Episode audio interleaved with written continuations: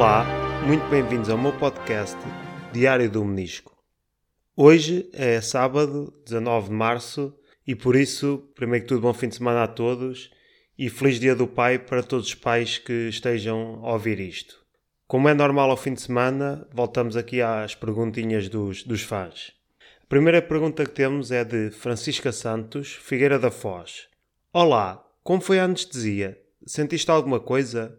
Ficaste a sentir mal depois? Beijinhos e que recuperes rápido.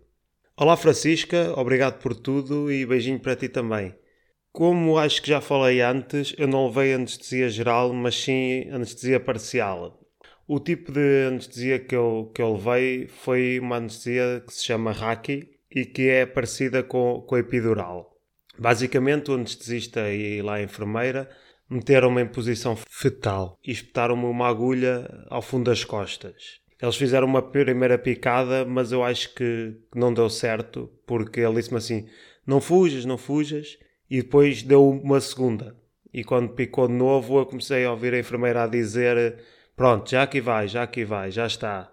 E assim meio que, que a apontar. E depois disso, colocaram-me na, na posição, lá para operar, que era virado para cima e de braços abertos. Eu fui sentido assim um formigueiro a descer eh, pelo corpo para baixo, da cintura para baixo, e depois deixei de conseguir eh, mexer as pernas quando, quando eles me pediram. Era sinal que, pronto, tinha resultado.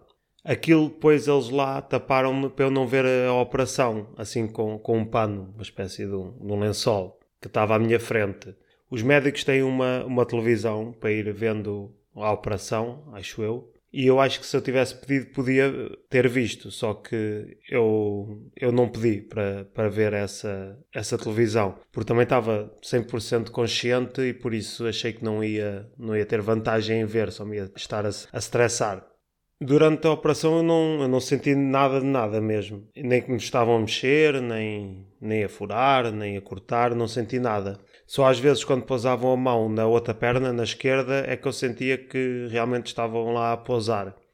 E a prova que eu não sentia mesmo, mesmo nada foi quando eles depois tiraram o pano, quando foi a parte de, de cozer lá os buraquitos, e eu vi que a minha perna, eles estavam a agarrá-la tipo de lado. E eu pensei que a perna estava sempre em cima da mesa, que ela tinha estado sempre em cima lá da mesa de operações, porque devia de ser a última, a última memória, pronto, que eu tinha da, da perna. E isso foi, foi engraçado porque eu não estava nada à espera, por isso é mesmo sinal que eu não senti nada. Quanto ao sentir-me mal, também não, não tive nada, não, nunca senti mal disposto, nem depois. Eu, eu, às vezes levantava assim a cabeça e eles até diziam para não levantar, porque depois à noite ia sofrer, mas não, não, não senti nada, por isso foi uma, uma boa opção este tipo de, de anestesia. A próxima pergunta vem de Pedro da Conceição, Ajuda, Lisboa. Boas, companheiro menisco. Como estão as coisas por aí? Gostaria de saber se tens podido beber álcool durante este tempo. Abraço. Boas, Pedro. Estão por aqui, está tudo a andar, moletas, claro, e espero que por aí também esteja tudo bem. Sinceramente, eu não fiz essa, essa pergunta do álcool, se podia beber ou não, e até agora ainda, ainda não bebi qualquer, qualquer tipo de álcool. Primeiro porque andava a tomar medicamentos e não sabia se podia misturar os medicamentos com o álcool, se iria fazer mal. Segundo, como também não tenho tido assim muita companhia e quando bebo é mais tipo com amigos e isso, porque gosto depois de ficar a conversar e a discutir temas, também não, não, não tem dado para, para beber sozinho. E também, na realidade, achei por bem não, não beber, visto estar neste estado e depois se bebesse podia ganhar algum tipo de confiança com as dores a passar, porque o álcool no fim ao cabo é analgésico, e eu ganhar confiança e começar a andar sem muletas ou assim e cair ou lixar alguma coisa aqui no joelho. E, e essas são as razões por as quais eu ainda não, não bebi álcool. Mas no fim disto, convido todos os meus fãs, quiserem se juntar a mim, pronto, para ver uns bons copos e, e matar as saudades, porque já, já são grandes e eu bem preciso. Grande abraço, Pedro.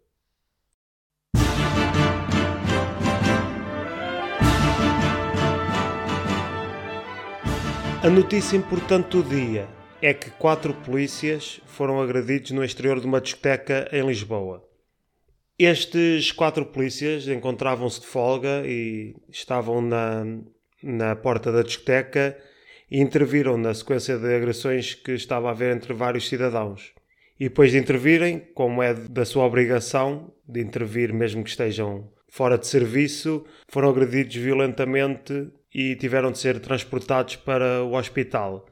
Neste momento, segundo fonte sindical da, da PSP, existe um polícia que se encontra em estado crítico, neste momento em coma, no Hospital de São José, em Lisboa.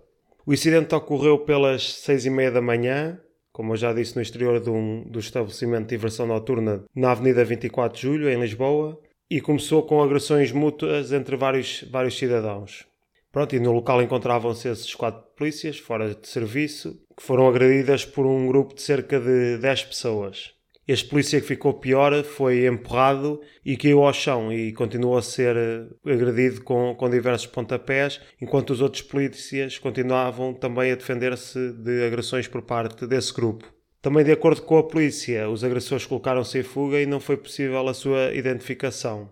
Esta agressão já foi comunicada à Polícia Judiciária porque, em virtude dos atos praticados, podem configurar a prática de um crime de homicídio na forma tentada. Como toda a gente que sai à noite sabe que a violência na noite já é um problema com, com vários anos e que deveria de ser erradicado. Desta vez, os visados foram os polícias e por isso é que também se deve estar a dar mais atenção a, a este tipo de agressão. Porque eles estavam à paisana, mas pronto, podiam ser quaisquer outras pessoas e se calhar para quem os agrediu nem sequer saberiam que eram polícias. Por isso fariam isso a qualquer, a qualquer pessoa. O que eu espero é que, pronto, que os, todos os agressores sejam punidos, não só estes, mas todos os que, os que tornam a noite um local perigoso e que também só saem à noite para, para arranjar confusão. A verdade é essa.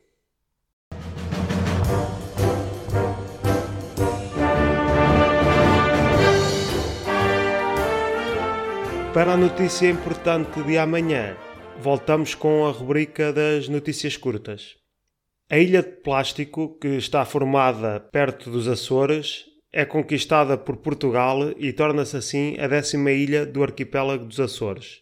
Hermano José mascara-se de Ana Gomes para assim não ter de pagar os impostos da piscina que tem lá em casa de forma a baixar o preço dos seus automóveis, a Mercedes e a BMW deixaram de equipar os seus carros com piscas, já que os condutores destes veículos nunca os usavam. E por fim, os médicos mudam o nome da gripe para Influenza 22, para alertar para o perigo das pessoas que estão a trabalhar infectadas passarem esta doença a outras, já que quando mudaram o nome de coronavírus para Covid-19 resultou bastante bem.